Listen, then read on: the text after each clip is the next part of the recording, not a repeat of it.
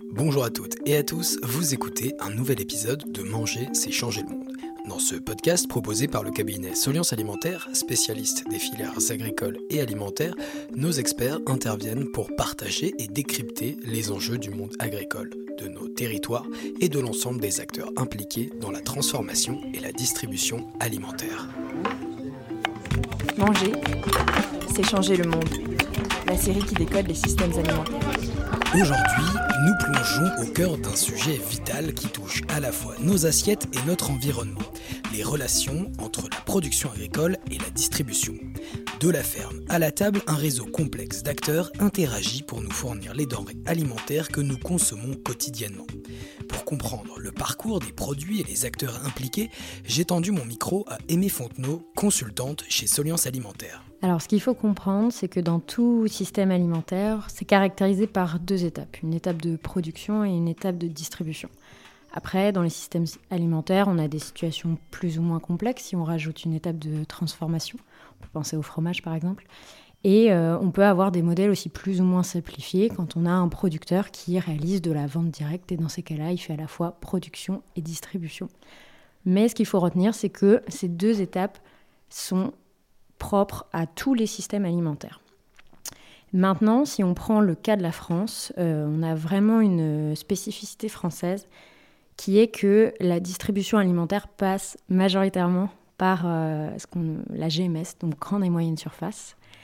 Donc si je prends un exemple euh, comme les fruits et légumes, où je pense que dans l'imaginaire de beaucoup de personnes, on, on imagine qu'une grande partie est vendue soit en vente directe, soit sur les marchés en centre-ville. Si on prend les chiffres, euh, on a respectivement que 4 et 9% euh, des fruits et légumes euh, qui sont vendus par ces deux canaux de distribution.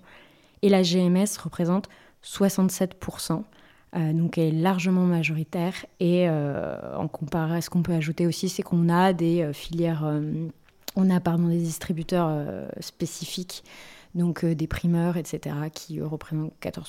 Et c'est donc ça qu'il faut avoir en tête, c'est ces deux étapes, production-distribution, et en France, la distribution majoritairement réalisée par la GMS. Tu parles de GMS qui représente l'aval, mais comment les relations entre ces deux maillons ont-elles évolué ces dernières années? Eh bien, historiquement, donc, euh, ça a été euh, beaucoup euh, présenté aussi dans les médias. on sait que sont des relations qui ont été historiquement compliquées, que c'est deux mondes qui ont eu beaucoup de mal à échanger et à collaborer que ce soit sur la fixation des prix, que ce soit sur la notion de gaspillage alimentaire. On est sur euh, quelque chose d'un peu touchy, on pourrait presque dire ça. Euh, pour autant, euh, nous, on est convaincus chez Soliance Alimentaire qu'il y a une vraie relation d'interdépendance et que euh, les choses doivent changer et même sont en train de changer. Cette année, l'actualité a donné de l'importance aux producteurs et encore plus aux distributeurs qui fixent le prix final. Mais quel est le contexte général dans lequel s'inscrit notre chaîne d'approvisionnement? Alors pour expliquer un peu le contexte actuel, euh, j'invite nos auditeurs à écouter le podcast sur euh, les pénuries alimentaires. Et ce qu'il faut avoir en tête, c'est que euh, on est vraiment face à un tournant parce qu'on est face à une succession de crises. Donc on a eu la crise du Covid, on a la crise climatique et puis euh, on a eu euh, la crise internationale avec la guerre entre l'Ukraine et la Russie qui a eu des conséquences énormes sur l'inflation des prix. Donc on est déjà dans un contexte de crise. Ensuite, si on prend les problèmes plus cette fois-ci conjoncturels, mais problèmes structurels, du côté de la production, euh, on est face à une diminution du nombre de producteurs, on est face à une difficulté de transmission des exploitations, à un manque de main-d'œuvre, euh, à des difficultés euh, réglementaires, des nouvelles contraintes réglementaires qui s'ajoutent à chaque fois. Et puis, comme j'ai évoqué, avec la crise climatique, on a forcément des difficultés liées à la gestion de l'eau, etc. Donc ça, c'est pour les difficultés structurelles de l'amont. Si on parle maintenant des difficultés structurelles de l'aval, on a des situations de, de, rupture de plus en plus conséquentes. Euh, je pense qu'on peut citer, tout le monde a vu euh, le manque de moutarde il y a deux ans, euh, pendant l'été 2022. on a en parallèle de ça des situations oligopolistiques qui sont compliquées pour la distribution à gérer. On connaît le cas par exemple du lait avec Danone, Sodial et, et Lactalis. Il y a un besoin de répondre aux, aux demandes des consommateurs. Et donc, ça, c'est pour la partie distribution. Et donc tout ça pour dire qu'on est face à un secteur qui à la fois a fait face à des crises, la production qui a besoin de sécuriser son métier et la distribution qui a besoin de sécuriser ses approvisionnements. Donc les deux doivent collaborer et sont en train de collaborer pour mettre en place des interactions euh, durables sur le long terme. Et donc c'est là qu'on rentre, qu'on voit bien qu'on est face à des systèmes et des contextes de plus en plus complexes et qu'il y a un enjeu essentiel à euh, créer, à être inventive sur des relations durables entre l'amont et l'aval. Pour comprendre les différentes collaborations possibles qu'il peut exister entre la production agricole et la distribution, je suis allé interroger Leslie Gousseau, spécialiste des filières et des entreprises. Euh, il existe plusieurs manières et plusieurs niveaux de, de collaboration finalement entre euh, euh, l'aval, que ce soit des industriels ou des distributeurs, et l'amont, qui est plutôt la partie agricole, ou ça peut être aussi des coopératives, des coopératives agricole.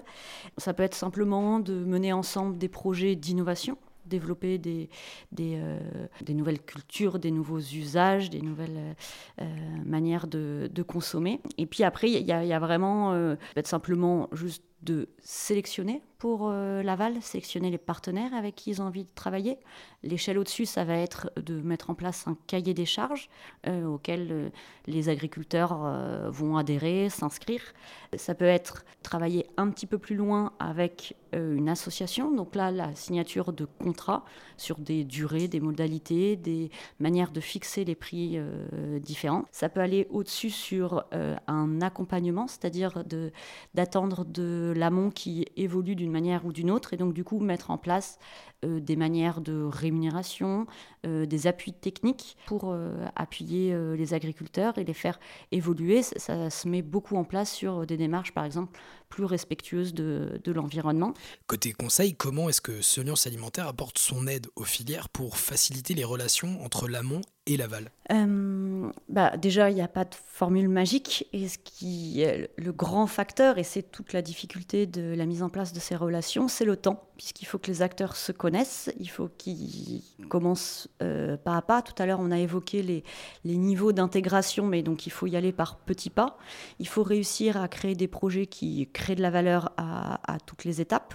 Euh, réussir à garder euh, ça d'une manière de, on va dire joyeuse, c'est, peut-être pas euh, euh, le mot approprié, mais d'une manière où bah, on garde la dynamique. C'est pour ça aussi qu'un tiers peut servir, garder la dynamique, même quand bah, chacun a autre chose à faire, a son quotidien déjà, déjà à gérer. Et puis après, il y a des enjeux de, vraiment d'organisation de filière. Nous, on intervient beaucoup euh, euh, aussi auprès des interprofessions qui nous permet d'accompagner aussi ces, euh, ces relations. J'ai exemple, par exemple, d'un, d'un industriel du cornichon qui avait comme un enjeu de relocaliser une partie de son approvisionnement, puisqu'il y a 25 ans en arrière, on produisait des cornichons en France et que c'est plus le cas, c'était plus le cas. Et donc, du coup, on a accompagné cette industriel à identifier quels étaient les producteurs, les structures euh, qui pouvaient euh, bah, produire pour lui euh, simplement des cornichons. et en fait, ça aboutit à la création d'une organisation de producteurs de cornichons qui n'existait pas, alors plus je sais pas, mais qui n'existait pas. et donc du coup, notre travail a permis à la fois de structurer la filière pour les, pour les producteurs et de répondre aux enjeux de cet industriel. Merci de nous avoir écoutés. Si vous souhaitez en savoir plus sur les relations amont-aval ou que vous voulez nous contacter, comme toujours, une seule adresse www.soliancealimentaire.com. Enfin, si ce podcast vous a plu, n'hésitez pas à le partager et à nous laisser un commentaire. Manger, c'est changer le monde. La série qui décode les systèmes alimentaires.